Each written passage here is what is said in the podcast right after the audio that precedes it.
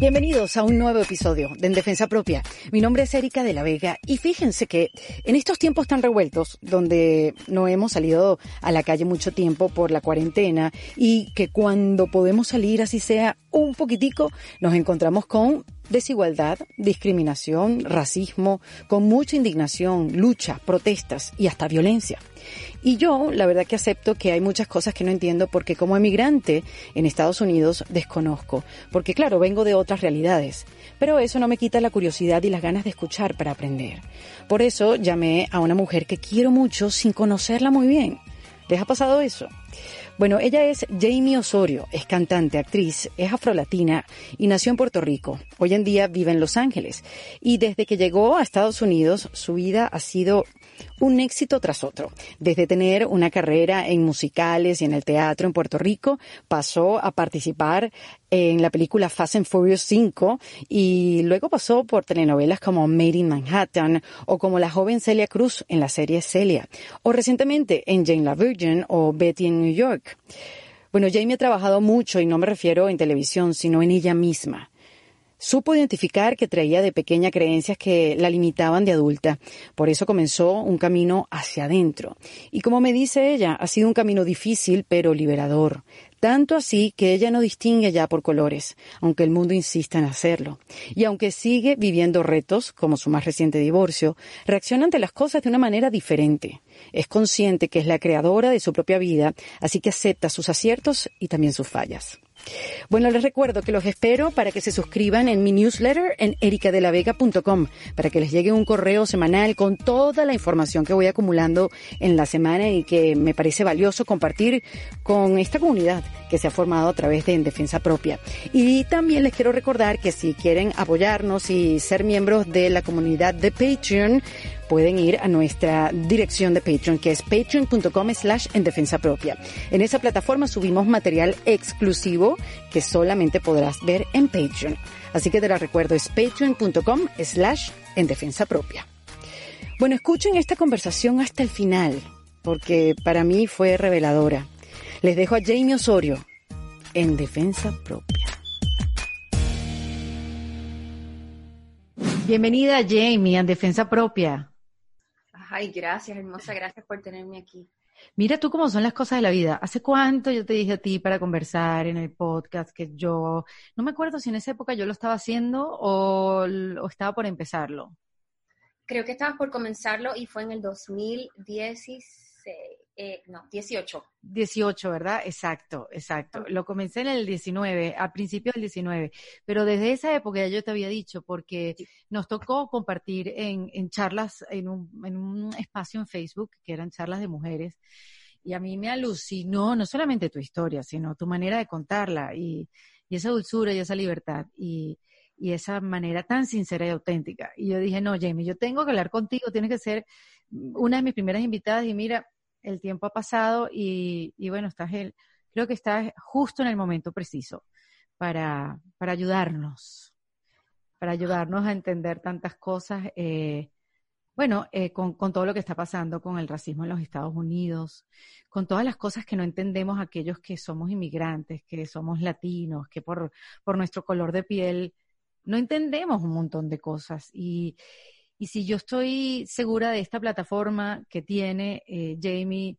es, darle un espacio a esos temas para cuestionarnos a nosotros mismos nuestra relación con cosas que normalmente no nos cuestionamos. Y hoy quiero hablar sobre el cuestionamiento con, el racismo. Si, si, ¿Cómo lo vives tú de tu lugar? Así que bueno, bienvenida y gracias por, abrirte y, darnos una luz en este, en este tema. No, hermosa, gracias a ti por recibirme y gracias a todas las personas que también te escuchan y te reciben con el corazón, que definitivamente son personas que están, están dispuestas a escuchar y a recibir energía bonita, porque eso es lo que tú das. Y gracias, gracias por tenerme aquí. Mira, eh, wow. Primero que nada, ¿cómo estás? ¿Cómo te has sentido en estos días?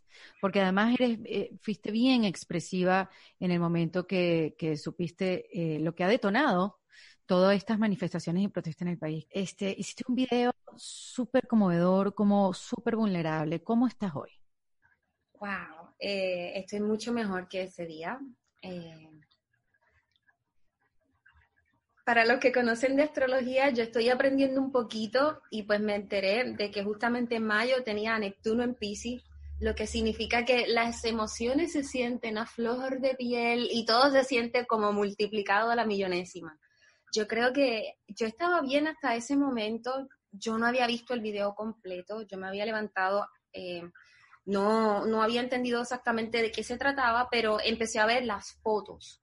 Cuando iba a ver el video, justamente me iba a entrar a mi clase de yoga, entonces dije, ok, pues yo quiero dedicarle esto a, quiero dedicarle mi práctica a la madre tierra, a la comprensión, a ver de qué manera yo puedo compartir esto que estoy aprendiendo, porque yo no me siento capaz de decir a la gente qué hacer, porque yo estoy igual que todo el mundo, estamos en el mismo mar, no estamos en el mismo barco porque unos están, unos tienen barco, otros no, otros tienen yate, otros están a punto, pero la cosa es que todos andamos en la misma situación. Y yo decía, desde, desde mi punto de vista como actriz eh, o, como, como figura, ¿cómo yo puedo decir algo acerca de esto? ¿O cómo yo puedo ser la misma después de haber visto este video?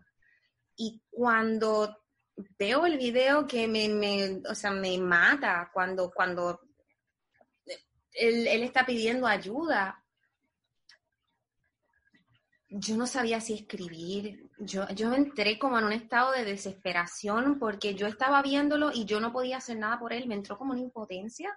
En aquel momento yo no sabía explicar qué era lo que sentía, pero no pude parar de llorar. Y yo sé que hay muchas personas que se identificaron con eso porque e, es, muy crudo. Es muy crudo. Es, muy, crudo, ver cómo... No importa tu color de piel, ahí no importa nada, ni de dónde vengas, ni qué idioma hables no importa. Y escuchar cómo también la gente le está diciendo a la policía con miedo, porque la policía también, la, gente también le tiene miedo a la policía, diciéndolo, oye, ya, suéltalo, ya, dale un break, ya, míralo, le estás matando. Sí, a mí me volvió loca. Y yo decía, ¿cómo yo puedo decir algo? Pero en aquel momento, para mí era, no se trata de mí. No esto no se trata de mí. Yo sé que yo soy negra y esto me está afectando porque mis ancestros son negros y yo me hice el examen de ADN y el cincuenta y pico por ciento es africano. Así que yo no puedo decir que ni soy afroamericana, ni soy afro, soy de todo. Pero reconozco esas raíces en mí y las honro y lo puedo ver en cualquier persona. Y, el hecho de, de yo decir, bueno, yo voy a grabar este video para mí, olvídate, yo se lo voy a mandar a mi amiga y, me desahogo con ella y me saco esto que tengo, porque ¿qué yo le diría a la gente en este momento? ¿Qué yo le diría a mis hermanos? Porque esto, esto para mí, el dolor que a mí me causó, no solamente fue mío, fue como un dolor por el mundo.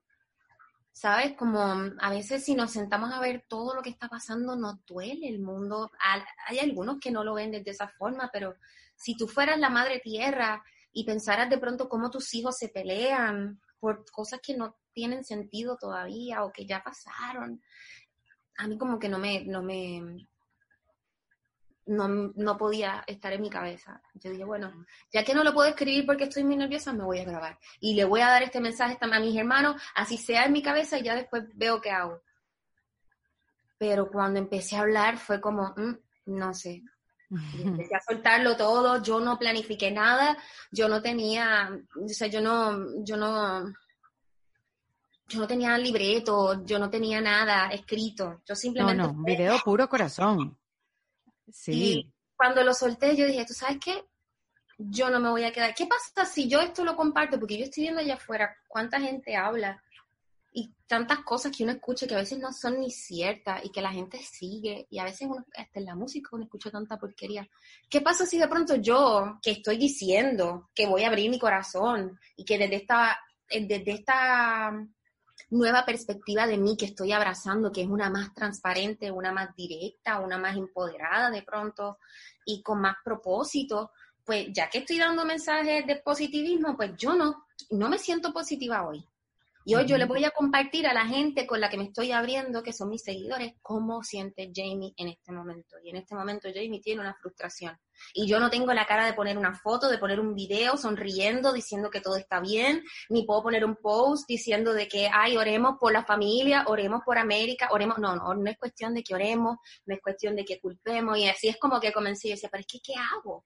Porque la culpa, no, no, no, Jamie, todo esto es para ti Así que dítelo, dítelo a ti misma, todo esto es para ti. Y cuando lo solté, fue como un, yo sé que hay muchos que sienten esto mismo. Correcto, o sea, eh, nunca mejor expresado.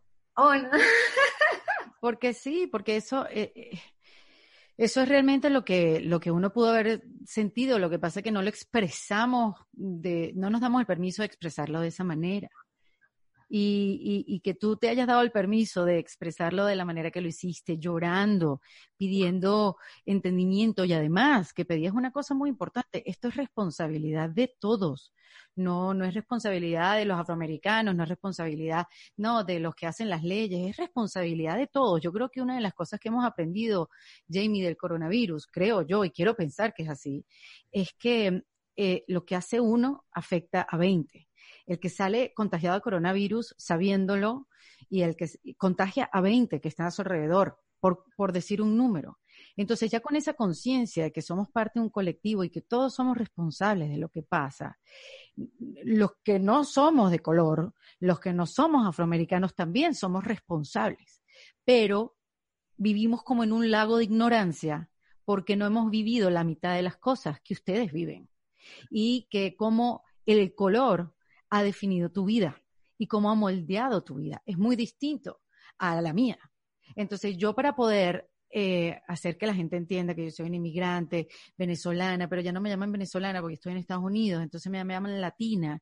Y ahí tú pierdes, vas perdiendo tu identidad un poco porque vas entrando en casillas. Este, yo me tengo que explicar para que me entiendan. Mira, yo vengo de aquí y por eso soy así y por eso actúo así. Y, y bueno, hay que explicar de dónde uno viene, ¿no? Y, y por eso yo, yo quería tu, tu, tu explicación para entender. ¿Cuántos años llevas tú viviendo en los Estados Unidos, Jamie?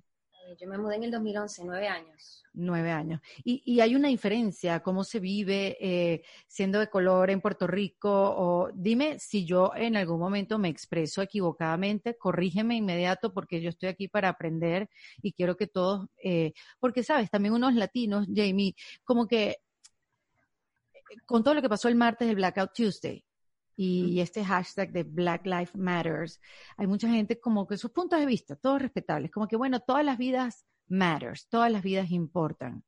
Sí, claro, todas las vidas importan si dentro de ese hashtag se respeta la vida de los afroamericanos, pero como no se están respetando, se tiene que hacer un hashtag distinto. ¿No? Entonces, como ha habido exclusión y como no, no, no, no nos hemos enterado y gracias a lo que está pasando estamos volteando la cara y decir, me callo y escucho. ¿Qué crees que es lo primero que, tenemos que entender de, de, la vida, de cómo han llevado ustedes la vida y como de esas raíces que tú hablas? Porque si hablamos de raíces, yo no me puedo callar ahora. Discúlpame, Jamie, ya yo me voy a callar. Estoy haciendo lo contrario a, lo, que quería venir a hacer, pero ya yo me voy a callar. Pero lo que hay que tomar en cuenta es que esas raíces, eh, las tuyas, Jamie, vienen vienen de un lugar de la esclavitud, o sea, tus ancestros pasaron por unos procesos que no pasaron los míos, que fueron distintos también. Entonces, esas son cosas que uno no entiende porque uno no viene de ahí ni las tienes presentes. Entonces, ¿qué crees tú, Jamie? ¿Qué, qué es lo primero que nosotros debemos entender?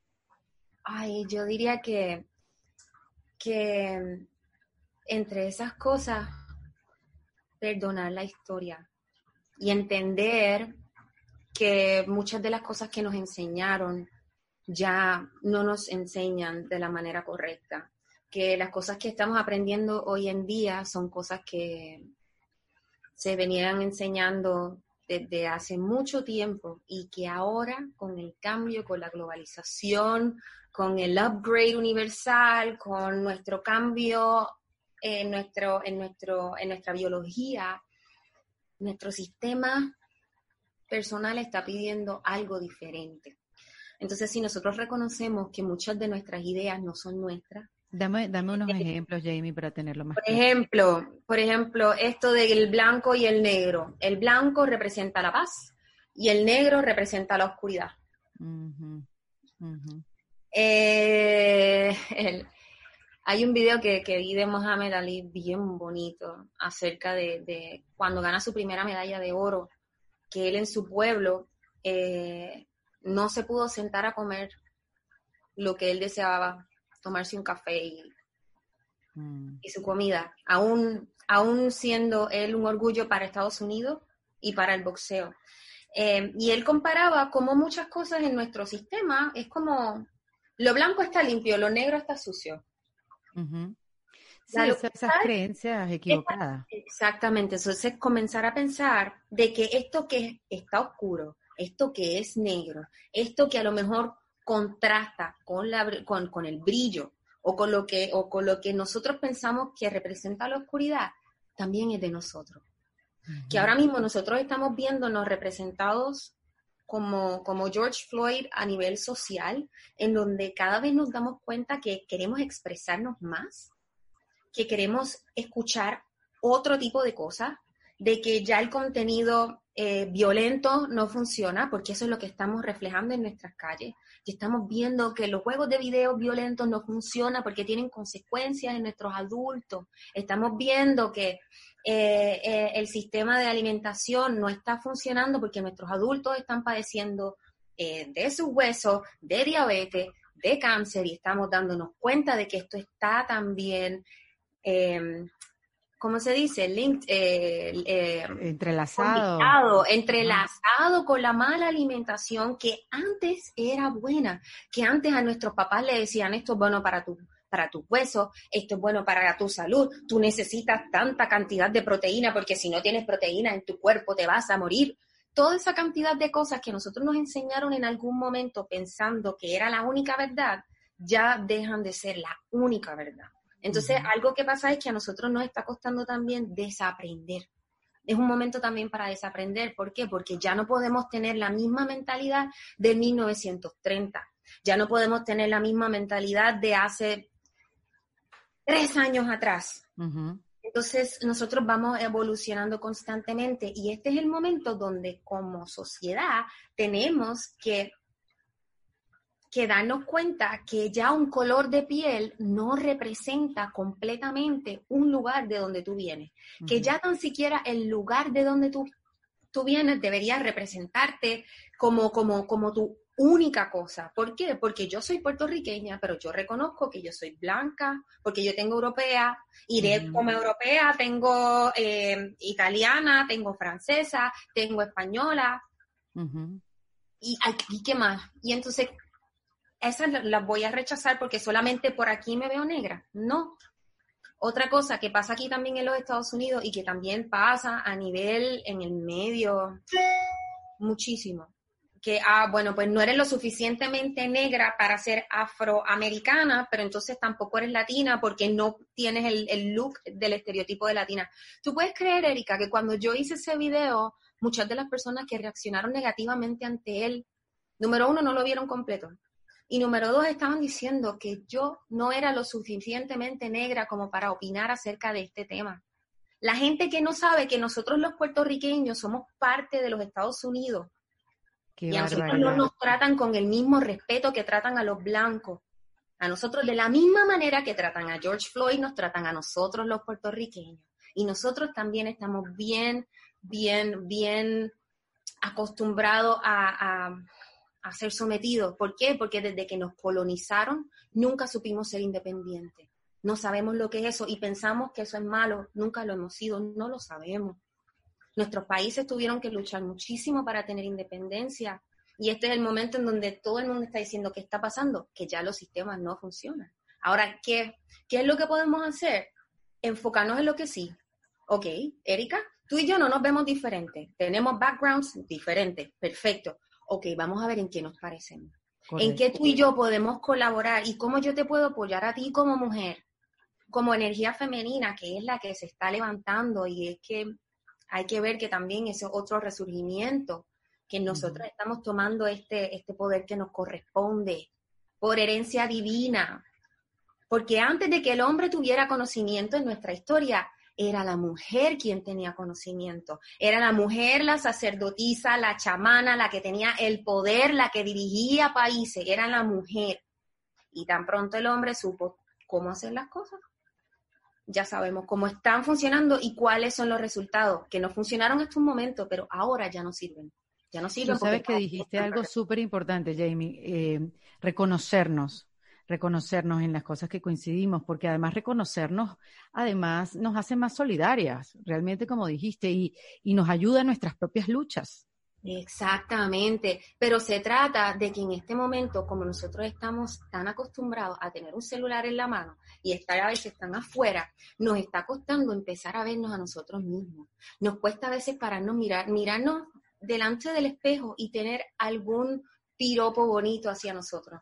¿Por qué? Porque vamos a decir que a lo mejor yo entrenaba y ahora no puedo entrenar porque no puedo salir a correr. Y ya no me veo como me veía antes de que empezara la cuarentena. ¿Y qué hago? Empiezo a criticarme Empiezo a tratarme fea, mira qué gorda estás, ay, mira qué fea te ves, mire ese pelo. No Somos perfectos para eso. horrible, estás horrible. Entonces vienes y ves a otra que está más linda que tú y ¿qué haces? Te compara. Y ahí va a darse con el látigo. Entonces ese látigo, ese es el que nosotros tenemos que velar. ¿Por qué? Porque ese es el que se esparce como sociedad. Eso es lo que nosotros también comenzamos a hacer afuera. Otra cosa, velar nuestra palabra, ¿Por qué? Porque nosotros nos burlamos de nosotros mismos, porque pensamos que burlarnos de nosotros mismos está bien. Por lo tanto, a veces como nos burlamos de nosotros mismos, nos sentimos con derecho de burlarnos de los demás, pensando que esa risa... Me da permiso. Para, o sea, si yo me río de mí, a mí me da permiso reírme de ti. Ya, yo me río de mí, que se rían los demás de mí también. Claro, ríanse de mí para entonces yo no puedo, yo no sentirme mal de reírme de los demás reírse de los demás no es bonito. ¿Tú sabes por qué yo te digo todo esto? Porque aún yo, siendo puertorriqueña, mis primeros años fueron los más difíciles. Y por eso a mí ahora mismo el tema del racismo no me afecta tanto ni en la industria, porque entiendo que como afro-latina tiene que haber un personaje específico. Hay un personaje específico para cada persona. No se trata de que me veo así y que estos son mis features. Ya entendí que no se trata de tu físico, se trata de tu esencia. Y la mayoría de todos los personajes que nosotros estamos viendo en todas estas series brutales son personajes únicos. Únicos. Y cada persona tiene esa característica que están buscando y que se escribió. Las personas que no quedaron no se pueden tomar eso personal ¿Y cuándo entendiste eso, Jamie? ¿Hace, ¿Hace cuánto? Cuando llegué aquí a Los Ángeles y no me, no me cayó absolutamente nada. Y cuando empecé a caer en el boquete, porque yo empecé a sabotearme, porque después de yo haber terminado Celia, te cuento, yo, yo llegué aquí a Los Ángeles de vacaciones a hacerme una foto y resulta que terminé conociendo a una persona que trabajaba en una de las agencias más grandes de Los Ángeles me apareció agencia, me apareció manager, me apareció equipo y en enero ya yo estaba grabando un piloto y fue como que, ok. este, eh, esto es, esto es. Esto es, esta es mi vida y si yo solamente vine en una semana y pude buquear un, un piloto que fue grande y fue lo que básicamente también me abrió las puertas acá en Los Ángeles para poder seguir creando y participando en otras cosas, que yo entiendo que es un camino, esto tú no lo construyes de la noche a la mañana, no puedes pretender que de pronto todo lo que tú construiste de un lado sea todo y que sea lo único que te va a abrir la puerta. No, no, no, no. Y es como llegar a un nuevo país. Es un nuevo país. Em, es, empezar de cero. Entonces yo había empezado mi carrera creyendo que yo iba a llegar a la música a través de la actuación. Yo mm. no me preparé como actriz. Yo me preparé como cantante como desde niña, porque desde niña mi pasión era cantar, y yo estaba en el coro de niños de Ponce, y estaba en el coro de Le escuela, no estuve en el de la universidad, pero participé en la universidad en un festival de la voz que a mí me dio esa fuerza para yo cuando abrí el periódico y ver que estaban buscando cantantes negros, tirarme. No sé nada de actuación, pero no voy a decir que no sé, a ver qué pasa. Fue Erika. Mm, y yo audicioné como una canción de Voice to Men, me aprendí la coreografía así mirando cómo se le estaban aprendiendo aquellas y me dieron un personaje. Y ese personaje brilló tanto que me invitaron a audicionar para otro personaje en otra, en otra en otro musical que se estaba presentando en la isla, que hablo del Centro de Bellas Artes de Santurce, que viene siendo el, teatro nacional más importante que tiene la isla. Yo no me había preparado para nada de esto. O sea, que la negrita que acaba de salir de Ponce, que acaba de abrir el periódico y que simplemente estaba soñando, se le dio esta oportunidad. Y de ahí un musical, y de ahí otro musical, y de pronto terminé siendo la negrita que actuaba en musicales. Y empecé a hacer comerciales de televisión y terminé haciendo Fast and Furious, la quinta. Y una cosa me fue llevando a la otra y yo decía, wow, esta vida es increíble y yo no me estoy matando. Wow, o sea, a mí mi pelo es lo que me está haciendo diferente a todas las chicas en este grupo porque yo estoy entrando en esta audición y no veo a una como yo. Porque tu color de piel nunca fue un impedimento. No, De adulta no, porque yo entendí de niña, porque lo que no te conté fue que de niña a mí me pasó que yo estudié en un colegio en donde a mí me tocó el bullying. Y a mí me tocó que mis compañeritos me tiraran con cosas, me robaran mis, mis, mis libros, mis, mis juguetes, que me rechazaran porque era negra, porque mi pelo era feo, porque les pegaba la negrura, que si era la, la negra pelúa. Las amiguitas no se juntaban porque tenía unas vecinitas que tampoco se juntaban conmigo porque no era lo suficientemente cristiana para ¿Qué te decían en tu casa, Jamie, para que tú entendieras eso a, tan corta edad? ¿Cuántos, años tenías? ¿Siete, ocho? No, eh, cuatro, cinco. Yo entré a los cuatro. Wow. Cuatro, cinco. ¿Y qué te decían en tu casa para que lo entendieras? Porque es que al principio yo solo conté a mi mamá y mi mamá me decía, ay, pero tú no eres negra, no le hagas caso. Pero tú no eres negra, no le hagas caso. Ay, pero hasta que empezaron a ponerse físico. Entonces había un nene que me pegaba todos los días wow. al salir de la escuela. Y era un nene de un grado mayor que yo. Y yo no sé por qué, porque yo a él no le hacía nada, pero como yo era la negra, y yo veía que en el grupo yo era la única diferente. Y en mi familia también, porque en mi familia por parte de madre, yo me crié con mi familia por parte de madre, ellos son blancos, pero también tienen a la raza negra, pero todos sus features son blancos. Y pues por la parte de los osorios, entonces, ¿dónde están los morenos? Pero cuando yo me crié en la familia de mami, que yo veo que yo soy la única negrita, ya yo veo que no tengo con quién relacionarme en mi familia. Entonces, desde pequeña siempre fui como la diferente.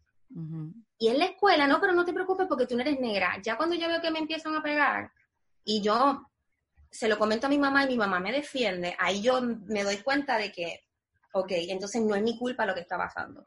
Yo estaba pensando que también era mi culpa y estaba pensando que estaba molestando mucho, quejándome de que me molestaban. Mis maestras no hacían mucho, Qué importante es una buena conversación a tiempo. Sí. Porque y pensar que era tu culpa y tu responsabilidad y además que estaba fastidiando mucho porque, eh, exacto, ¿cómo, ¿cómo hago para quejarme pero que no se note que soy, que estoy fastidiando por fastidiar? Y que mis maestras vean lo que está pasando y que, nada y que no hagan nada. Mm. O que se hagan de la vista larga y que no vean que el, el que me está molestando atrás está mm. diciéndome cosas y que yo le esté quejando y la maestra no sea capaz tan siquiera de cambiarnos de asiento y me lo tenga que quedar el semestre completo. Cosas así que uno dice, ¿por qué no puedes evitar que el niño no tenga ese conflicto si estos son los momentos más importantes de su vida? Entonces, para mí, era el yo haber vivido eso y yo haber crecido con este compañerito que me decía, Ay, cuando seas grande o vas a ser prostituta o vas a ser drogadista. Por amor a Cristo. Sí, y ese comentario a mí me taló, me, me aquí se me quedó. Y yo dije, yo voy a crecer para algún día que callarle la boca callarte la boca.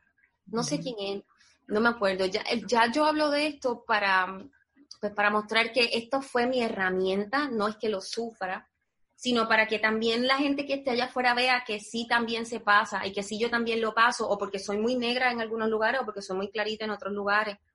Que también em, no es hasta que mi papá le digo a mi papá, papi, me están empujando, me están pegando y mi papá me dice, defiéndete aprende a defenderte. Y cuando yo aprendí a defenderme, señores, me la pasé en detención varias veces.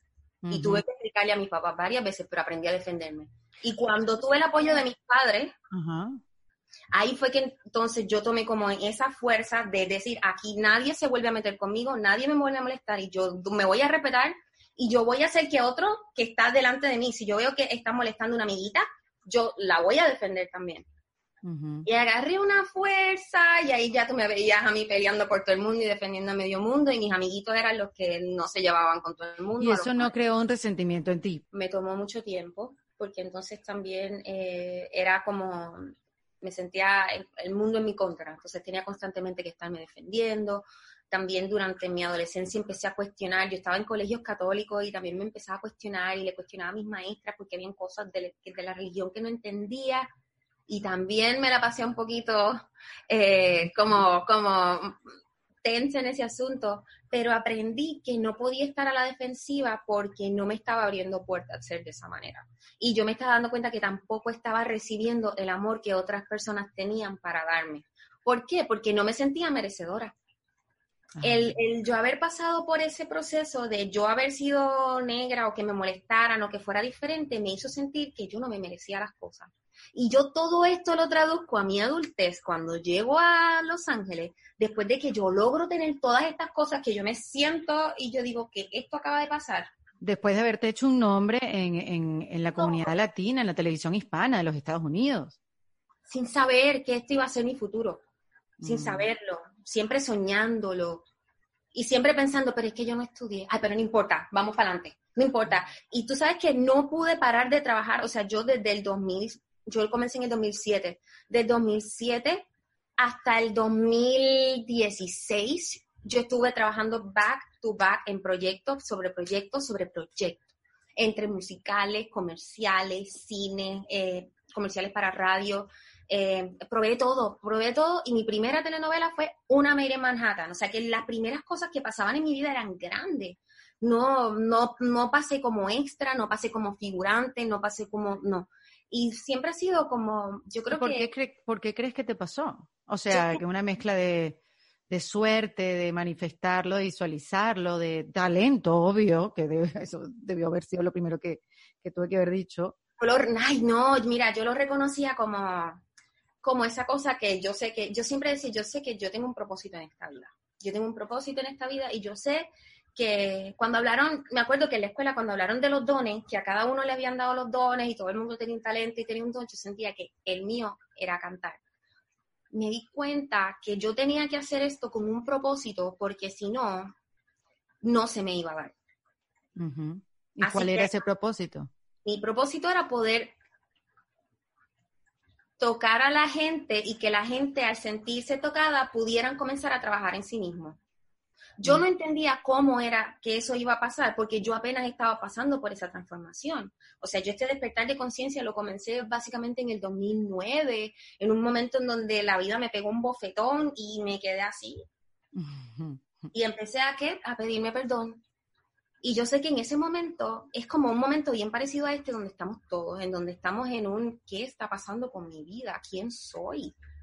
¿qué voy a hacer ahora que ya las cosas están cambiando? Yo no sé si han tenido la oportunidad de salir a la calle y ver cómo están las calles allá afuera, que están vacías, están desiertas, los lugares que estaban vivos están muertos. Em, es, hay muchos problemas y hay muchos problemas, porque cuando sales hay problemas, porque hay protestas, porque hay excesos, porque hay discriminación, porque...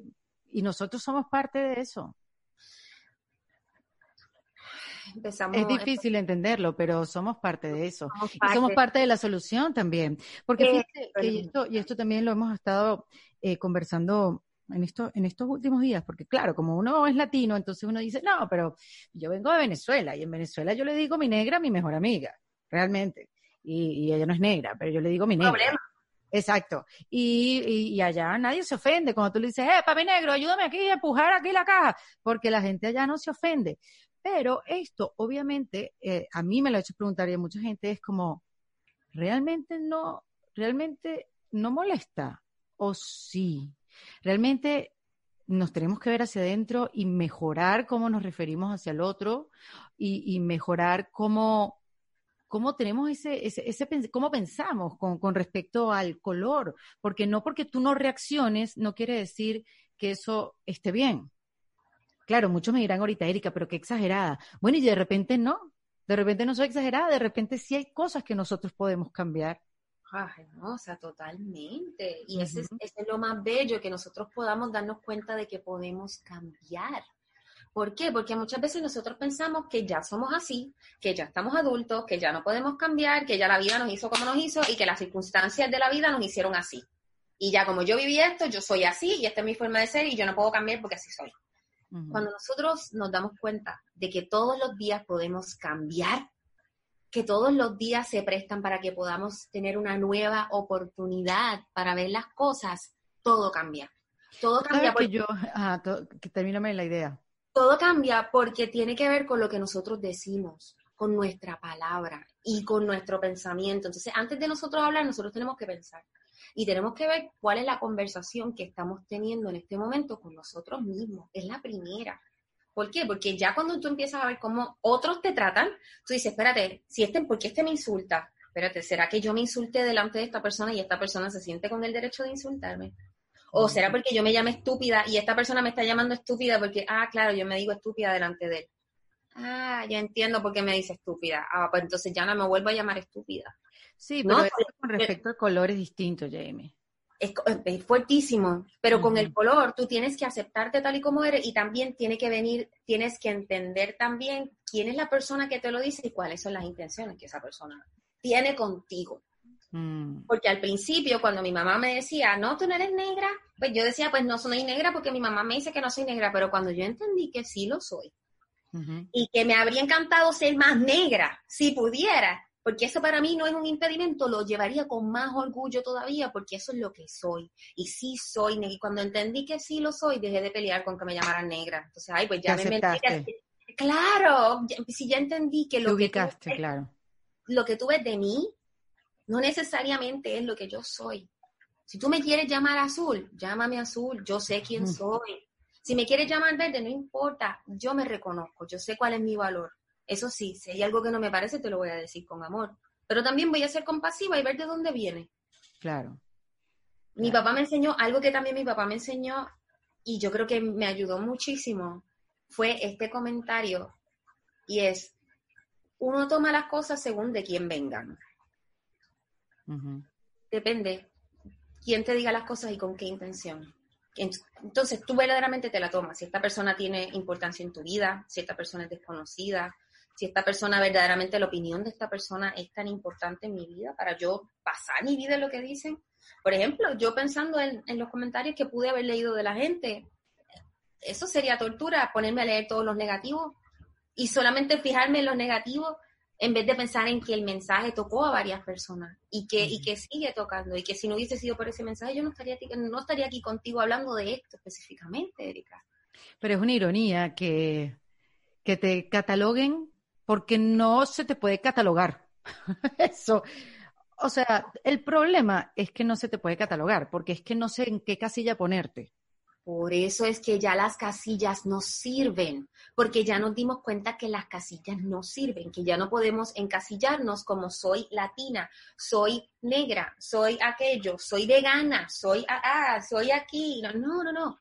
Mm. Que soy como ser humano soy compasiva, soy empática, soy amorosa, soy dulce, soy trabajadora, soy emprendedora, soy brillante, soy magnífica. Cuando yo entraba a un salón de audición, yo no pensaba que mi físico era lo que llamaba la atención. Era mi corazón.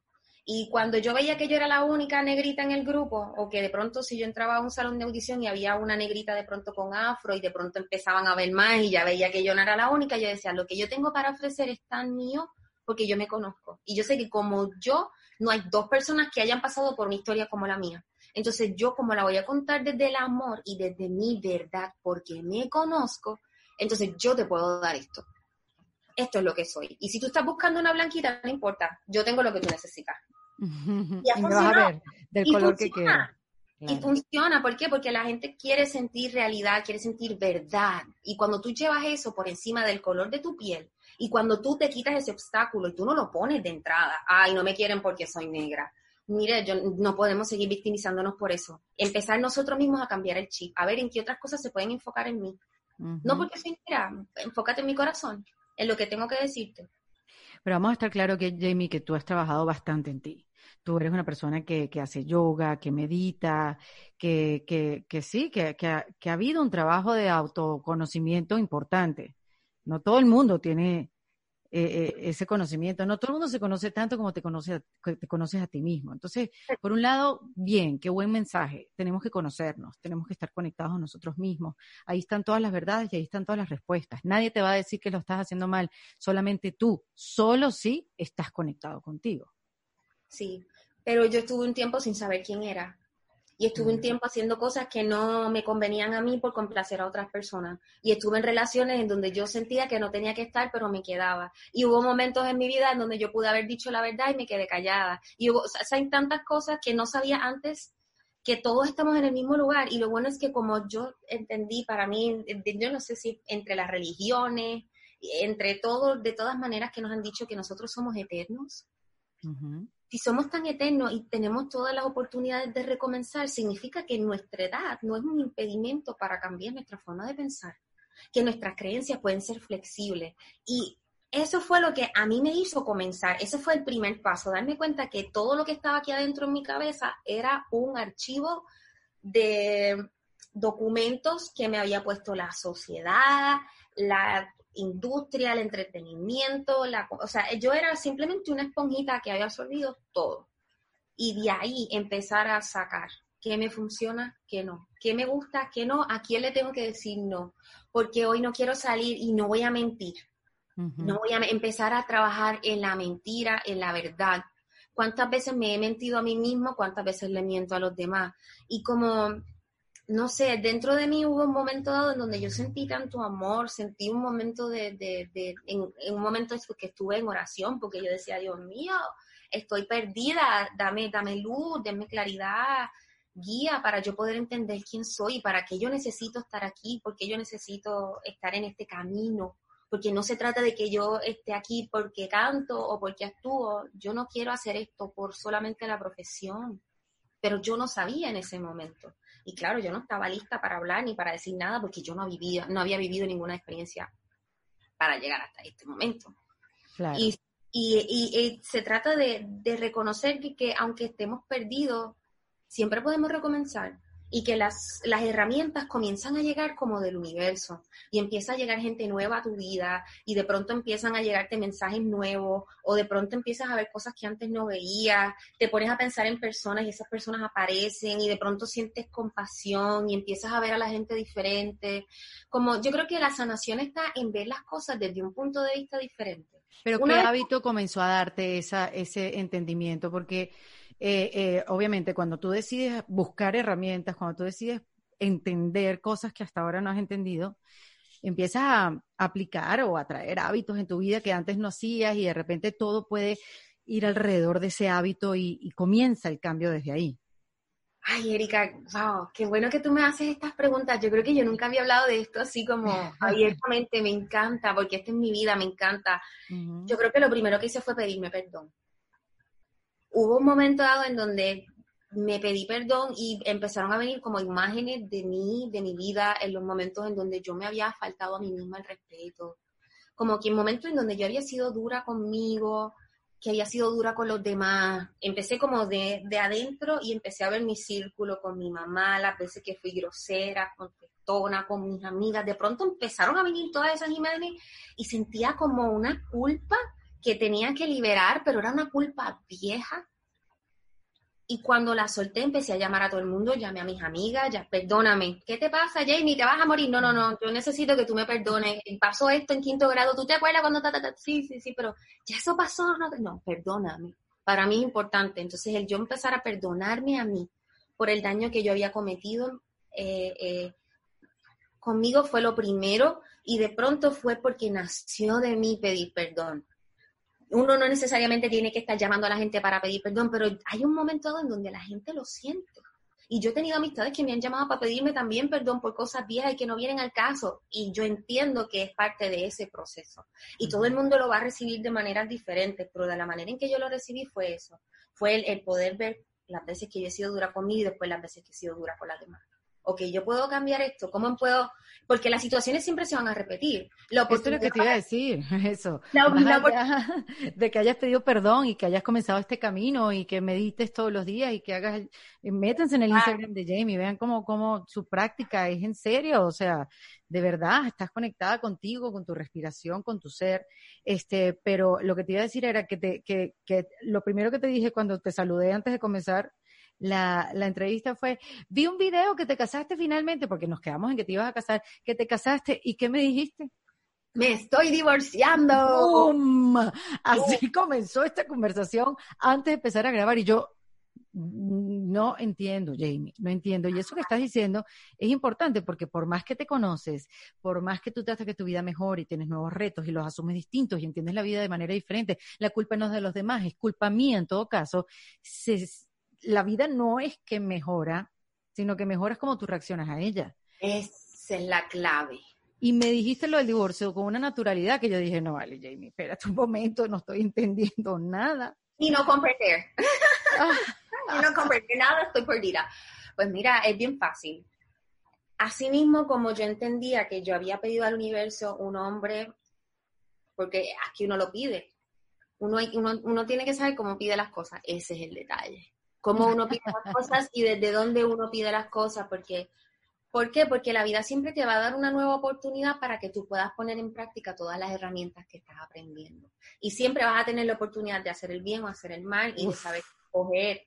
Entonces, en mi caso, yo Señor, universo, yo quiero un hombre que me haga sentir bella, que me haga sentir especial, que me haga sentir única, que se desviva por mí, que me trate como una reina, que me lleve a pasear, que me enseñe el mundo, que sea espiritual, que sea conectado consigo mismo, que tenga una relación increíble con su familia, ta, ta, ta, ta, ta, ta, ta, ta. Lo tenías clarísimo. Porque ya yo sé cómo yo soy y así yo me siento, pues entonces yo quiero algo así y así, así, así. Pero el problema fue desde dónde lo estaba pidiendo. Habían cosas sobre mí misma que todavía yo no había eh, descubierto. Yo pensaba que yo había sanado cosas de mi familia, de mi pasado, sobre mis ancestras, que yo pensaba que había sanado, pero no. Habían pensamientos de carencia que estaban pidiendo a un hombre así, que yo no sabía. Entonces, cuando llega a mi vida, que yo estoy empezando a sentir que era todo eso que yo había pedido y que todo se había manifestado tan rápido, yo dije, bueno, pero si yo soy una persona que soy capaz de manifestar todas estas bellezas, porque mi vida siempre ha sido una belleza y siempre he tratado de verla con positivismo y con amor, porque yo sé que yo soy la que la crea, pues ¿por qué yo traje una persona así? Claro, porque dentro de este contrato, no necesariamente de la manera más bonita, a partir de esta ruptura es donde yo me siento bella, donde me siento única, donde me siento irrepetible, en donde me siento merecedora, en donde me siento poderosa, porque había algo dentro de mí que me decía, Jamie, no es por ahí. Pero si tú mm. tienes que aprender de esto, vamos para adelante. Tú tienes que aprender algo de aquí, ok, apréndelo. Pero sin embargo te casaste pensando en el que, creías en el amor, que era el amor de para, toda tu vida. pero también estaba consciente de que estas cosas podían pasar y tenía que tener el ojo bien, abierta, bien abierto y ser objetiva de que así como yo había creado luz, también yo estaba consciente de que había un espacio para la oscuridad. Entonces, esas cosas cuando empezaron a manifestarse y que yo empecé a ver que lo que yo creía no era, pude tener la claridad mental porque la pedí. Porque también pedí tener claridad, así como pedí un hombre, también pedí claridad para, para yo poder ver si esto era lo que me convenía si yo estaba siendo honesta con lo que yo quería en mi vida y si yo iba a permitir que yo trabajando en mi honestidad iba, iba a estar con una persona que no era honesta consigo misma. Sí, una contradicción. Yo no podía. Entonces yo llevo toda mi vida trabajando en lo que es la congruencia. Yo he rechazado personajes que ponen o que denigran a la mujer afroamericana o que denigran a la mujer en general yo he sabido decirle que no a canciones, a muchas cosas que no me construyen para terminar en una relación con una persona que no es honesta consigo misma. Sí, claro. Entonces, yo no podía, yo, ¿por qué entonces si yo veo que tú no estás siendo tan siquiera honesto conmigo y en este momento que te tengo de frente no me puedes ser honesto? ¿Cómo, cómo yo voy a, yo no me puedo meter en tu proceso, yo no me puedo meter en tu cabeza, yo no te puedo pedir que lo seas si todavía tú no lo ves. Entonces yo te tengo que decir adiós y y reconocer que esto fue lo que viniste a enseñarme. Entonces, en vez de yo tomármelo como la víctima, de que me hiciste, me hiciste, me hiciste, o no es, no, no, eh, yo, yo te manifesté porque yo necesitaba aprender lo que era el amor propio. Porque todavía, de la boca para afuera, yo sentía una cosa, pero entonces todavía habían cosas dentro de mí que yo me trataba mal. Habían momentos en donde yo era dura conmigo misma y me exigía más de lo que debía. Entonces empecé a relajarme y a entender que mis necesidades venían del miedo al abandono. Y el miedo al abandono venía de mi infancia, que no tenía nada que ver conmigo, pero que eran cosas que yo estaba trayendo subconscientemente. Por eso también es importante que de pronto las terapias, las terapias eh, emocionales pueden, pueden ayudar a traer todo este tipo de cosas, porque a veces pensamos cosas. Sí, uno como que carga, carga, no sé, estigmas de, de la familia. Totalmente. Yo, por ejemplo, en mi caso, mi familia eran eh, la mujer que tiene miedo a quedarse sola porque entonces la mujer que está sola no es válida. Entonces ya a los 30 tienes que estar casada o ya a los 30 tienes que estar bastante hecha porque entonces si no tienes marido te quedas jamona este, mm, que jamona, dijiste? Jamona, sí, porque las jamonas son las que, no sé, así le dicen a las mujeres mayores que no se casan. Dios mío, jamona, ok. Yo vine a romper los patrones en mi familia porque todas las mujeres en mi familia tenían que casarse para salir. Estamos hablando de que mi mamá me tuvo a los 40 años, Estamos hablando de que mi abuela nació en el 1918. Estamos hablando de que hace 200 años esa gente estaba llegando a la, a la isla. Wow. O sea que no podemos hablar de un patrón de atención, de emoción, de cariño, cuando a las mujeres de mi familia abusaron de ella, tuvieron que escapar, tuvieron que empezar de cero. Mi abuela tuvo 10 hijos. O sea, el, sobrevivir para mis padres fue bastante. Y el traer a veces todos estos pensamientos que ya no son de supervivencia, como por ejemplo, yo no tengo en este momento que salir corriendo o poner a mi hijo a trabajar. Mi papá empezó a trabajar a los seis años. Yo no tuve que trabajar a los seis años, entonces yo también estoy rompiendo un patrón. Mi papá cuando era pequeño, su papá le pegaba. Mi papá mm. nunca me pegó. Entonces, ¿cómo yo voy a tratar a mi hijo? Entonces, si nosotros vamos viendo que las cosas que nuestros papás hicieron fue porque nos dieron lo mejor que tenían, también nos liberamos de un peso bien grande porque a veces culpamos a nuestros padres y pensamos que echar la culpa es como soltar lo que tenemos nosotros. No, no se trata de echar la culpa, se trata de que, ah, si esto también es mío, pues entonces déjame abrazarlo. Déjame abrazar la oscuridad que también tengo en mí. Déjame abrazar eso bonito que no, que no, que no, que no acepto, que es lo que me critico, que es lo que juzgo en los demás, porque por lo general, si yo estoy hablando de alguien, algo, y estoy criticando, seguramente así yo también me hablo. ¿Cuál es el cuento, Jamie, de tu pelo que te lo cortaron cortico, cortico, cortico? Por favor, ahorita que estás hablando de tu familia, es que el cuento es es súper duro. Pues mira, de pequeña, este, de pequeña, pues, mi mamá era blanquita, mis hermanos son blanquitos, yo soy la que nace con el pelo así. Entonces, a veces se me enredaba, no sabían cómo manejármelo, yo tampoco tenía la conciencia de que me lo podía peinar o que había otro tipo. Mi papá era el que me peinaba y me hacía el afro y era el que me... Pero mi papá tiene unas manos gigantes, a una o sea, cuando, yo lloraba cada vez que mi papá me hacía el afro. Ay, Dios mío. Pero la cosa es que a los cinco años me alisaron el pelo y siempre tuve como esta cosa de que mi pelo no era bonito. Y no es hasta que voy a modelar, que voy a unas competencias y que me voy a hacer las fotos de los headshots y de traje de baño para esas competencias, que es el inicio de mi carrera. Eh, yo estoy hablando con el, con el estilista de mi papá, que fue a recortar la casa, y yo le digo, ay, me cortan las puntitas, son las puntitas nada más. Él empezó por la punta, por esta punta, por una puntita chiquitita que encontró, así como de este tamaño, así cortó, y así se fue, y empezó a hablar, y yo veía que él cortaba, y cortaba, y, cortaba, y cuando me peló, que yo quedé como con esto, al día siguiente con fotos, yo no podía creer, yo no podía creer lo que me acababa de pasar. Yo hice una perreta. Yo, fotos al día siguiente. Tenía fotos al día siguiente, o sea, yo estaba con los ojos hinchados. Yo pedí por lo menos ser de las últimas porque yo me acuerdo que yo todavía estaba como con el, el hinchado de haber llorado la noche anterior porque me corté el pelo. Me cortaron el pelo y el señor, claro, no me cobró, se fue abochornado, él no regresó en buen tiempo. y, Luego, después de que lo entendí, lo llamé y le pedí 20 mil disculpas porque para mí ese fue el regalo más grande que pudo hacerme. Él me cortó ah. todo el pelo que yo había dañado, todo el pelo que yo había rechazado en mi vida, todo el pelo que yo había pintado, que lo había eh, negado. Mm. Ese pelo fue el que me cortó y cuando me empezó a crecer el afro, todo cambió. El pelo creció, en dos semanas mi cabello creció y ya para las competencias que iba ahí ya yo tenía un afro redondo que era el hit y me podía peinar y empecé a darme cuenta que podía hacer cosas y que me levantaba y que el pelo no estaba feo y que todo el mundo me decía que mi pelo estaba lindo, que no me tenía que peinar todos los días. Yo decía, ok, esto es mejor de lo que yo pensaba. Me tomó tiempo reconocerlo. Y, wow. y eso fue lo que me abrió las puertas, el yo decir que esto que yo tenía, que para mí era lo que no, y cuando yo lloré yo decía, nadie me va a mirar, ahora me voy a ver bien masculina porque tengo, yo nunca había tenido el cabello tan corto pero nunca lo había tenido bonito. Siempre había estado procesado, con alisado, sin saber que este era, ay, que, que, que, que apretado, saberlo. Pero como me habían dicho que el pelo rizo era malo y que tenías que tenerlo lacio porque el pelo, el pelo lacio se ve bonito. Y pues así le enseñaron a muchas personas. Claro, y es un proceso de, de aceptación, ¿no, Jamie?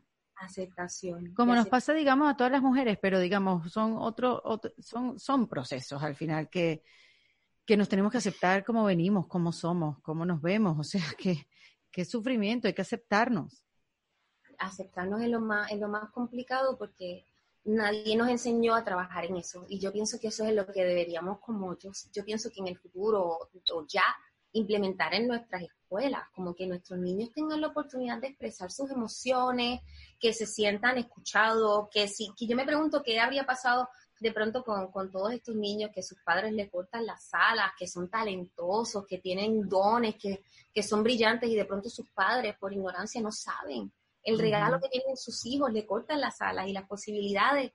Y yo siento que, que, que ahora es como un gran momento para que todos podamos reflexionar sobre nuestras propias emociones, perdonarnos, empezar a pasarla mejor dentro del hogar, y esa buena vibra que se empieza a respirar en el aire ya después de que se saca todo, porque ahora es que empiezan a salir las cucarachitas, ¿no? Ahora es que empiezan a salir los miedos, empiezan a salir las inseguridades, eh, los rencores, las cosas viejas. ¿Por qué? Porque es el momento de que salgan. Estás en tu casa, cuatro paredes, o sea, tienes que darte el tiempo de pensar qué es lo que está pasando y qué es lo que puedes hacer para que esto mejore. No sirve que pasando, Tú estás pasando eh, la pandemia sola, acaba de divorciar. Mira, el día que se fue, al día siguiente empezó todo esto. Menos mal. Ya, ya él se había ido de aquí, pero justamente el día que, se fue, ya empezó esto. O sea que yo nunca más supe de porque uno podría pensar, bueno, la está pasando solita, ¿no? Pero gracias a Dios no la está pasando con alguien con quien no querías estar. Eso es mejor. Yo estoy bien feliz de que esto pasó de esa manera y que el tiempo en silencio sola me ha servido, me ha servido para darme cuenta de esto, para yo escuchar mi propia cabeza. A veces cuando nosotros estamos eh, con mucha gente en la, en la casa. Yo digo, es bien difícil que a veces cuando uno está en pareja, no sé si te ha pasado a ti o en, relaciones anteriores, no sé, tú me dices que de pronto te olvidas de ti y de pronto haces todo lo que hace él y se te olvidan las cosas que te gustan a ti, entonces dejaste de hacer tu hobby, lo que te gustaba a ti y ya perdiste tu vida y cuando vienes a ver, ¿qué hago? ¿Dónde borrada. pero ¿y ahora? Entonces para mí el tener otra conversación o que otra persona me estuviera diciendo, no, pero es que esta persona hizo esto, esto, esto, tú tienes que hacer esto, esto. No, me tuve el tiempo para yo escucharme y para yo decir, no funcionó por esto, esto, esto. Yo también hice esto, esto, esto, esto. Metí la pata en esto, esto, esto, esto. ¿Por qué? Porque de niña hice esto, esto, esto, no lo sané, pues entonces voy a hablarlo con mi mamá. Y si tengo que estar tres horas hablando con ella y tratando de entender por qué es que mi manera de, expresar mis emociones es de esta forma. Ah, ya entendí, porque a ti te pasó esto y entonces pasó esto y yo, te, y yo crecí viendo esto, pero entonces esto no es mío. Pues entonces este pensamiento no me pertenece a mí. Ok, mami, gracias, te amo, porque me enseñaste, me diste lo mejor que pudiste darme, gracias por todas las herramientas que tenías, porque tú no tuviste una mamá que pudiera sentarse a escucharte como tú me estás escuchando a mí. Eso es verdad. Y así es como vamos rompiendo los patrones. Y yo siento que es como de adentro, no, no podemos hacerlo afuera. Nuestros hijos son los que nos ven a nosotros y son los que nos imitan. ¿Y qué estás haciendo ahora, Jamie? ¿Estás en Los Ángeles desde hace un poco más, un poco más de un año, dos años? Estoy en Los Ángeles desde 2016, pero me la paso entre Los Ángeles y Miami. Claro, eh, porque te ahora, ahora me voy a estar regresando a Miami. sí, eh, estoy entre un lado y el otro, pero acá en Los Ángeles estaba trabajando en un podcast. Eh, Vi que estrenaste un podcast con una amiga. Tengo, bueno, tengo un podcast con eh, Angélica Celaya, con Miriam ah, tenemos otro que es Una para Todas y Todas un desmadre. Y este es desde las amigas actrices de Los Ángeles, hablando de nuestras experiencias de vida y también desde nuestro punto de vista actoral. Y también entonces estoy con mi canal de YouTube con mi amiga Leri, que es mi amiga de la infancia, que a través de, este, de esta separación logro reconectar con ella y a través de esta reconexión, pues entender que no se trataba solamente de una ruptura, sino de un trabajo interior de auto conocimiento, del reconocimiento de mi divinidad, de honrar a, la diosa que habita en mí, y no solamente eso, sino honrar a las mujeres que están a mi alrededor, y no solamente las que están a mi alrededor, comenzar a tocar a las que están afuera. No, Jamie, es que yo te voy a decir una cosa, yo te he escuchado este tiempo que hemos estado hablando, y a mí lo que me provoca es quererme, Ay. Te lo juro, quererme resolver los problemas, este, hablar con la gente que tengo que hablar, quitarme un peso encima y celebrarme, porque eso es lo que realmente inspiras. O sea, yo, yo mi, cuando te llamé y te dije, es el momento de conversar, quería hablar contigo de, de nuestras diferencias, de qué puedo hacer, de poderlo entender, pero tú estás en un, en otro, en otro lugar, o sea, tú, tú, tú no, no ves la maldad, no hay un resentimiento, sino que todo lo, lo que has visto malo, si se puede catalogar entre bueno y malo, por supuesto, este, me estoy dando el permiso de catalogarlo de esa manera, lo has trabajado o lo has venido trabajando, no es que terminaste el trabajo y ya, sino que lo has venido trabajando. Y, y eso es lo que yo me, me, llevo de esta conversación o es lo que me estoy llevando, como que mm, me voy a querer como se quiere Jamie. Oh, wow, gracias. La verdad que sí. Pues sepan que es un trabajo que ha costado muchísimo. Que me ha mm. costado toda la vida y que este Qué bueno que lo digas.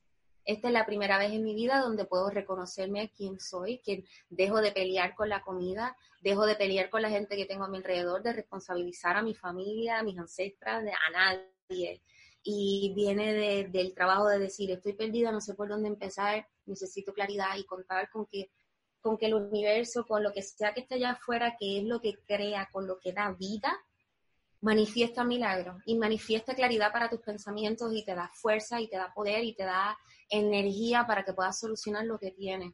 Y ese día, ese día que estás down, a ver, ese día que estás down, Jamie, que caes porque, bueno, porque eres humano, pero eres humano. A mí me pasó ayer. Ayer yo andaba en una de que, ¿sabes qué? Mm, esto se está poniendo muy difícil, no estoy entendiendo nada, eso estoy un poco perdida, me estoy sintiendo como me estaba sintiendo antes, no ha avanzado nada, empiezo a cuestionarme un montón de cosas, estoy aburrida o es que quiero hacer otra cosa, o sea, y, y puedo, y pude haber caído en un hueco, caí un ratico. Y, y, siempre me pregunto, ¿qué puedo hacer para salir de esta conversación? Y sé lo que tengo que hacer. ¿Qué haces tú para salir de esa conversación cuando se pone negativa?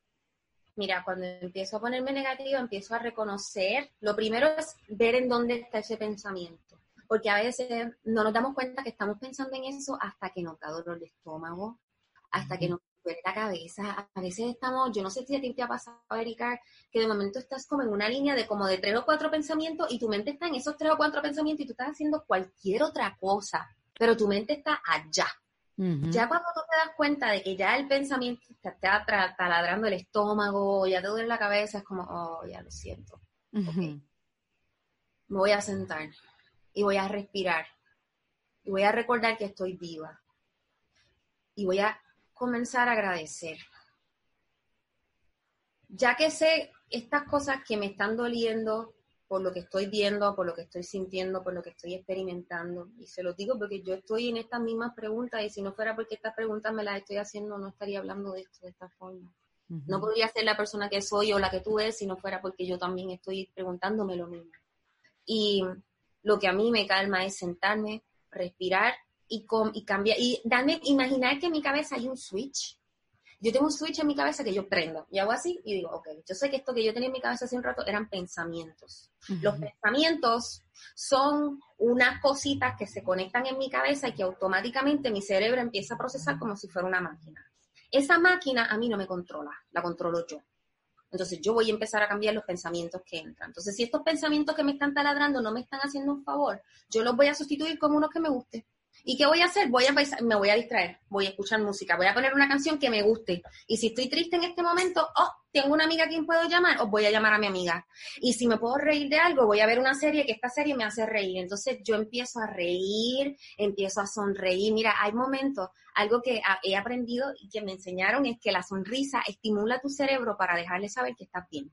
Así que si tú estás mal, así tú estés llorando, tú te fuerzas estos músculos a sonreír tu cuerpo automáticamente empieza a reaccionar a eso, sea cierto o no. Empieza a reaccionar a eso y automáticamente empieza a cambiar, empieza a calmarte. El respirar, el inhalar y que las, las exhalaciones sean más lentas también te calman un poco cuando se te acelera el corazón. Eh, qué bueno, qué bueno pensar en sabotear a esa mente saboteadora. Ah, tú me vas a venir a sabotear. Yo te voy a sabotear a ti. Y por ejemplo, lo que dijiste, me, me parece, o sea, conecté con eso porque yo pongo música a todo volumen y empiezo a cantar y, y, es un saboteo, se fue. Se fue la voz saboteadora y hasta luego no la escuché más. Mm, y es que también hay varias cosas, porque está la voz, hay una voz que habla de aquí abajo del estómago, que esa es la voz, la voz saboteadora. La, voz saboteadora.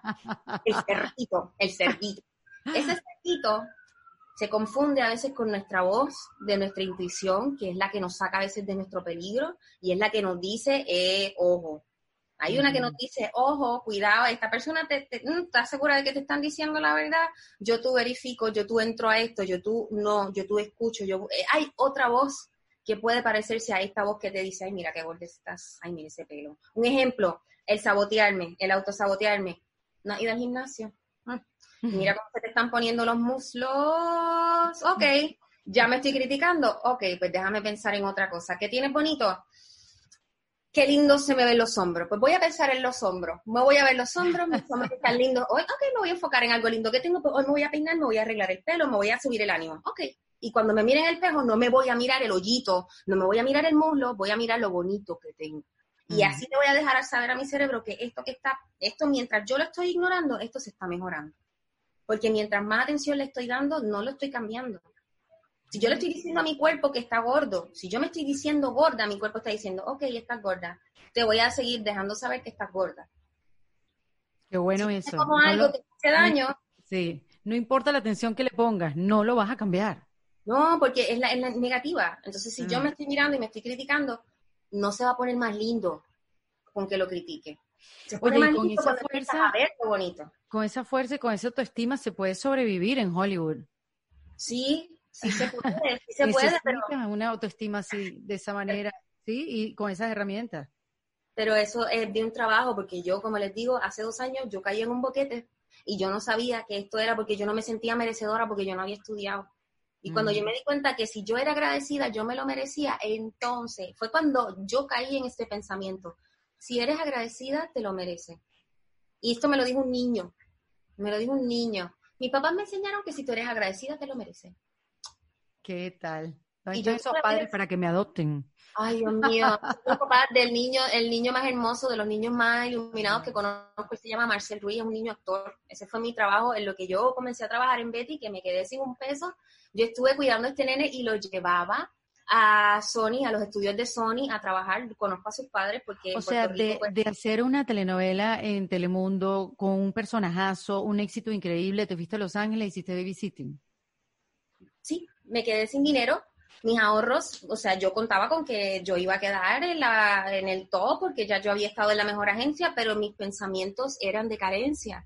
Mis pensamientos eran, Jamie, pero tú no te mataste como tu amigo que lleva siete años aquí o diez años y, y mira, él, él, él, sí sabe lo que es esto porque él ha gastado toda su vida en esta profesión y todavía no lo ha hecho como tú y, y mira qué rápido a ti se te dio esto, como que yo pensaba que no era lo suficientemente grande. Jamie, pero uno pensaría, porque, porque, porque entonces te fuiste a Los Ángeles y porque uno pensaría, uno pensaría, no, no voy a ser yo. Ajá. Y pensaría, jamás yo pensaría así, pero sí pasa, porque ella se va para Los Ángeles y es un, tiene una carrera súper exitosa en el mercado hispano. ¿Por qué? Porque yo estaba siguiendo los consejos de otras personas. Yo estaba siguiendo los sueños de otras personas, lo que otras personas querían para mí. Mm. Otras personas querían que yo fuera a una, yo fuera una actriz de Hollywood. Mm. Yo no quería ser la actriz de Hollywood, yo lo que quería era cantar.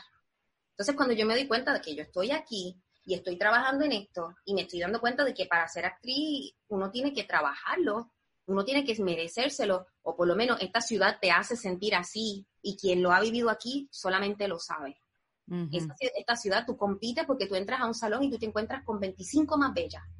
Y esas 25 te aseguro que estudiaron. Y para mí, el yo no haber estudiado fue mi, muerte. Me empecé a anular, me sentí poco merecedora, comencé a proyectar eso. ¿Y qué pasó? Se me cerraron las oportunidades, la agencia dejó de trabajar conmigo, tuve que cambiar de equipo de management porque tampoco estaba, no me sentía bien, no me sentía feliz, necesitaba un cambio en mi vida, yo no estaba siendo congruente, necesitaba trabajar en eso, en, en, espérate, entonces, ¿quién soy? ¿Por qué yo tengo que estar aquí si yo no, esto no es lo que yo quiero? ¿Y por qué sigo en este lugar? Porque a, partir de todo esto que yo he escogido en mi vida, generé un grupo de personas que me han mantenido en esta ciudad aprendiendo, creciendo. El espacio y la distancia que he tomado desde esta ciudad me ha permitido conocerme mejor, exponerme a salirme de mi zona cómoda, a trabajar en mi mente, a darme cuenta de que lo que me había hecho caer en el boquete de no tener un peso, y terminar babysitting, que para mí, Dios mío, eso fue lo más grande, lo más grande que pude haber hecho, porque fue lo que yo necesitaba para hacer el clic en mi cabeza, que era que ese niño me dijera, si eres merecida, te lo mereces. Si eres, si eres agradecida, te lo mereces. ¿Por qué? Porque él de niño, su sueño era ser baloncelista, no quería ser actor. Pero mm. fue una prisión y se le dio, y se le dio una serie de Netflix, ¡boom! Mm. Y yo decía, wow, entonces tú estás en la misma.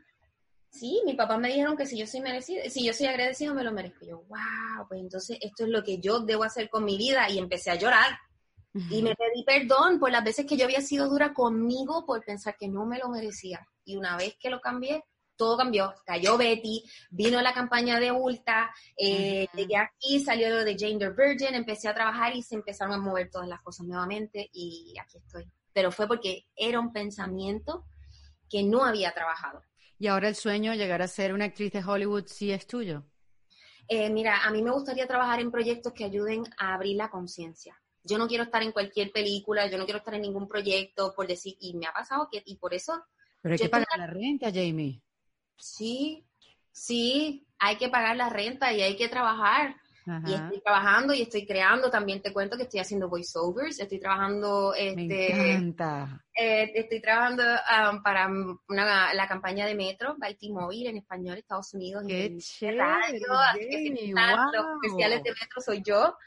Eh, sí, hay otras cosas sucediendo. También estoy trabajando como, como compositora. Qué bueno. otro income también que viene por aquí. Em, es algo que... O sea, te has diversificado, pues has abierto una cantidad de puertas. He tenido que, he tenido que buscar eh, otras maneras para, para, trabajar y pues también pues soy bastante pues, ahorrativa y consciente con, con... Claro, entonces ahí sí puedes elegir los proyectos. Sí, Sí, y tú sabes que aunque tuviera, aunque no tuviera que elegirlo, nunca me he metido en un proyecto por no estar. Y yo he preferido decir que no a muchos proyectos. De hecho, cuando yo llegué aquí a Los Ángeles, una de las primeras puertas que se me cerraron fue porque yo dije que no quería ser personajes nudistas. Mm. No quiero, no quiero. Yo no quiero. En este momento no estoy para estar enseñando nada. Y yo no tengo nada en contra, pero yo personalmente no lo siento. Y cuando empecé a decirle que no a esto, que no a aquello y que no a lo otro, perfecto. Yo soy agradecida porque yo reconozco que la actuación a mí me ha dado de comer por todos estos años, pero yo reconozco que también soy un mensaje. Y yo te aseguro a ti que si yo hubiese aceptado la propuesta de la revista para hombres que me estuvo hostigando en México por varios meses, si yo hubiese sacado, si yo hubiese posado para esa revista, yo te aseguro que yo no sé si a lo mejor la gente me tomara tan en serio como yo estoy tratando de hablar ahora. Ojo, yo no estoy menospreciando a nadie, porque todo el mundo tiene un camino diferente y todo el mundo con su cuerpo lo que quiere. Yo no critico a nadie que lo haga. Cada cual se siente divino en el lugar que lo siente. Yo, dentro de este mensaje que yo quería llevar desde siempre, de saber que yo venía a ser un instrumento de, paz, de comunicación, de alegría, yo no podía ser dos cosas diferentes. Y yo no podía eh, sexualizarme, yo no podía utilizar mi cuerpo como un objeto.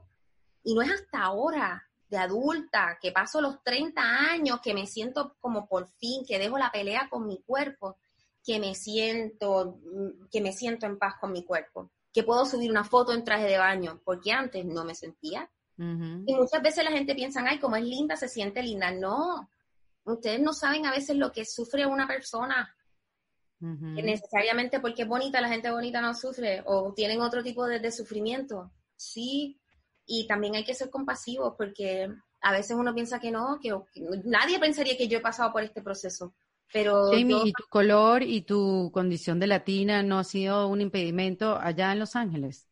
Pues mira, em, al principio me costó mucho porque yo no entendía por qué los personajes que me tocaban eran como que los mismos, eran la enfermera o la secretaria o como que el, enfermero o la secretaria.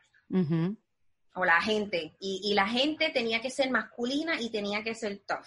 No podía ser una mujer dulce, no podía ser una mujer elegante, no podía ser una mujer como y cuando me di cuenta que, que, sí, como que los personajes van dentro de un estereotipo, yo empecé a no tomármelo personal. Me empecé a dar cuenta que falta educación en el sistema. Falta educar a la gente que está en el sistema, que reconozcan que somos mucho más diversos. Que somos mucho más diversos. Y yo creo que también tiene que ver con las historias que están escribiendo. Necesitamos más contenido. Necesitamos presentar historias en donde el contexto étnico de la persona. Pero se está produciendo más contenido, Jamie. Ya uno no tiene ni tiempo de ver tantas series y tantas cosas en Amazon, en Netflix. Dígame ahora, HBO Max, más los canales tradicionales. O sea, ahora hay bastante producción. Netflix, yo no sé si has visto la serie Sex Education. No la he visto, o sea, me ha pasado en el menú de opciones, pero no la he visto. Te cuento que también, o sea, es una clase eh, social, porque los negros se mezclan con los blancos y no hay un asunto de que esto le pasa al negro porque es negro y esto le pasa al blanco porque es blanco. Aquí el, el negro es la persona más dulce y el blanco puede ser la persona más la más injusta, la más dura, la más, o sea, se contrastan los personajes, se contrasta lo que es el racismo desde otro contexto, este, en lo que es la, sexualidad, lo que es el empoderamiento, lo que es la comunicación entre padres e hijos. Ay, qué bueno, la voy a ver. Sí, lo que es decir la verdad es, fuerte, porque es fuerte, es cruda y tiene un humor bastante oscuro, pero cuando tú te ríes, a la misma vez que tú aprendes, pasa algo. Y yo creo que hay, hay un nivel de integración que es el que nosotros todavía deberíamos como empezar a, trabajar. Lo que pasa es que ellos llevan más tiempo en la historia juntos y mezclándose que nosotros. Ellos llevan más tiempo, nosotros no. Nosotros apenas ahora estamos como empezando a ver que este es diferente a mí.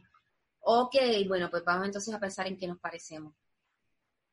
Sí, esa es una buena, una, una bonita manera de comenzar una relación empezar a ver en qué coincidimos y, alejar las diferencias, porque las diferencias las conocemos hace tiempo, nos las repiten todos los días, eh, no podemos escapar de ellas, pero sí podemos cambiar cómo empezamos a relacionarlos y eso también lo rescato de la conversación y, preguntarnos en qué coincidimos y cómo te puedo, cómo te puedo colaborar, cómo nos podemos ayudar.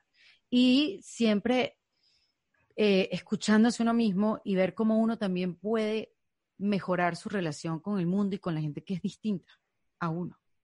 Ser compasivo, a ponernos de pronto en el lugar del otro, a eso, que a veces el otro, pensar que a lo mejor el otro está en una situación más difícil que yo para entender de dónde viene eso. Eso es algo que mi papá me enseñó también cuando pequeña, porque, ay, yo amo tanto a mi papá. Mi papá cuando pequeña me dio el tiempo que su papá no le dio para acostarme por la noche y hablarme de filosofía de vida. Y mi papá me decía, Jamie, yo te digo esto ahora y tú no lo vas a entender en este momento, pero cuando tú seas grande lo vas a entender. Cuando tú seas adulta tú me vas a entender esto. Y me decía, cuando tú estés en una discusión con una persona, mírala a los ojos y ponte en su lugar.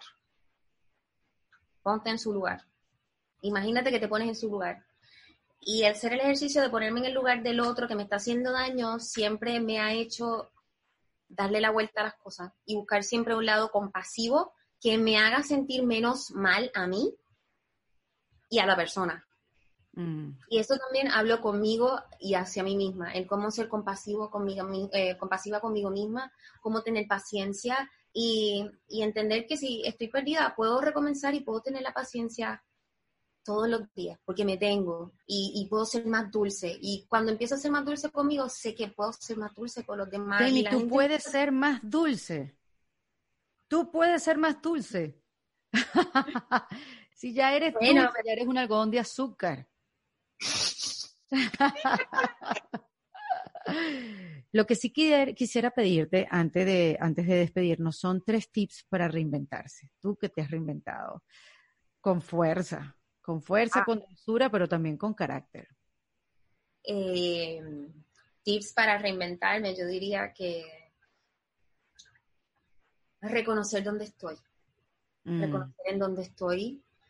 Si estoy, mirar a mi alrededor, si estoy en una situación que me hace sentir bien. Reconocer dónde estoy en mi hogar, si estoy en una situación tóxica, si necesito salir, eh, si necesito reevaluar o sea, es reevaluarme, parar y, reconocer en dónde estoy, cuál es mi entorno y si hay algo que me gustaría cambiar de él. Y número dos, reconocer que dentro de mí está toda la voluntad. Yo tengo toda la voluntad que se necesita para crear los cambios en mi vida. Yo tengo todo lo que se necesita. Porque a veces pensamos que no podemos. Ay, yo no podría. Yo cuando dejé de comer carne, yo pensaba que no iba a poder dejar de comer carne, ni dejar de comer queso, yo eso no voy a poder. Pero claro, lo que no me dejaba comer, no me dejaba era el pensamiento de que yo no podía. Uno se autolimita. Exacto. Ver cuáles son esos pensamientos que me están limitando, porque nadie me limita, me limitan mis pensamientos. Y mis pensamientos están en mi cerebro, y mi cerebro es una máquina que yo controlo. No permitir que mis, mis pensamientos me controlen.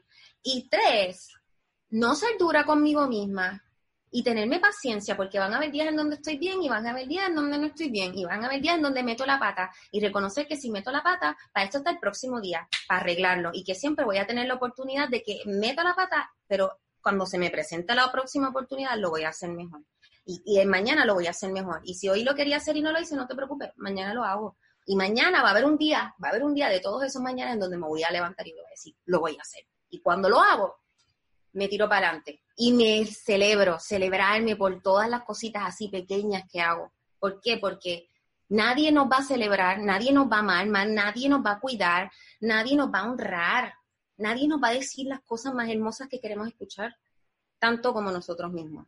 Y que venga de nosotros mismos con esa verdadera satisfacción es lo más grande que puede existir. Porque eso se lo podemos preguntar a todos esos que tienen un montón de dinero y que están en sus casas aborrecidos porque no saben qué hacer con sus vidas. Mm. por ejemplo.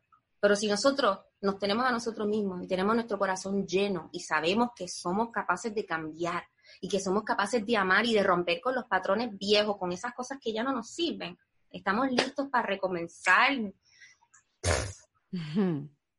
Mira, Jamie, esto es una cosa muy loca. Tú te voy a decir, de verdad, de mi corazón. Tú acabas de decir tus tres tips Em, yo tengo una mm, charla online, online, tengo una, ni siquiera, no es online, porque ya la he hecho presencial, que se divide, es una fórmula que se divide en tres partes. Y tú acabas de decir las tres partes. Reconocerme, buscar las herramientas con voluntad y después reinventarse. Como lo acabas de decir ahora, ¡boom! Cambias. Y lo acabas de decir. pero es impresionante. Y por eso yo creo que mm, este encuentro se dio después después de tanto tiempo. Porque, mira, mientras estabas hablando, estaba pensando, tú eres una de las mujeres que más distinta yo me veo. O sea, en cuanto a color de piel, el, pelo como lo tenemos, y, somos distintas físicamente. Pero eres con la que más me he identificado. Eres con la que más me identifico y creo que estamos en el mismo piso, ¿sabes? Qué hermosa. Es que es increíble, te lo juro que se me, se me aguan hasta los ojos porque reconozco en ti algo que pareciera que yo, ¿será que está hablando ella? Estoy hablando yo. Ay, qué bueno, sí, sí, sí, eso es hermoso, es lo más bello. Sí, sí, sí, súper, súper lindo.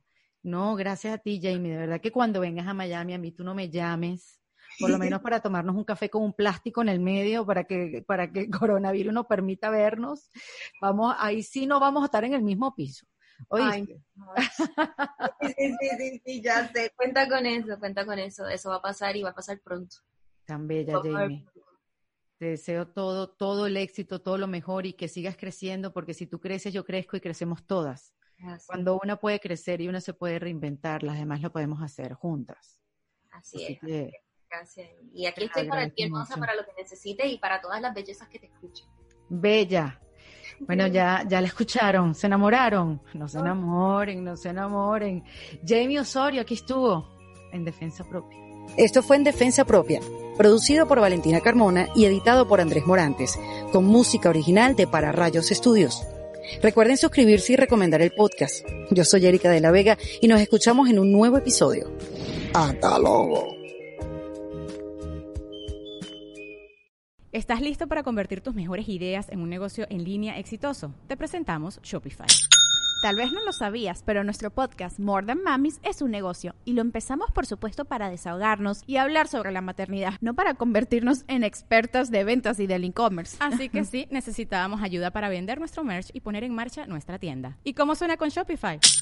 Llegó otra venta. Shopify es la plataforma de comercio que está revolucionando millones de negocios en todo el mundo. Ya seas un emprendedor desde tu casa o desde donde sea, Shopify es la única herramienta que necesitas para iniciar, administrar y hacer crecer tu negocio sin dificultades. Con Shopify puedo gestionar pedidos, envíos y pagos desde cualquier lugar, brindándote toda la información y estadísticas de tus ventas al detalle. Regístrate para un periodo de prueba con tan solo un dólar al mes en shopify.com barra sonoro, todo en minúsculas Ve a shopify.com barra sonoro para llevar tu negocio al siguiente nivel. Shopify.com barra sonoro.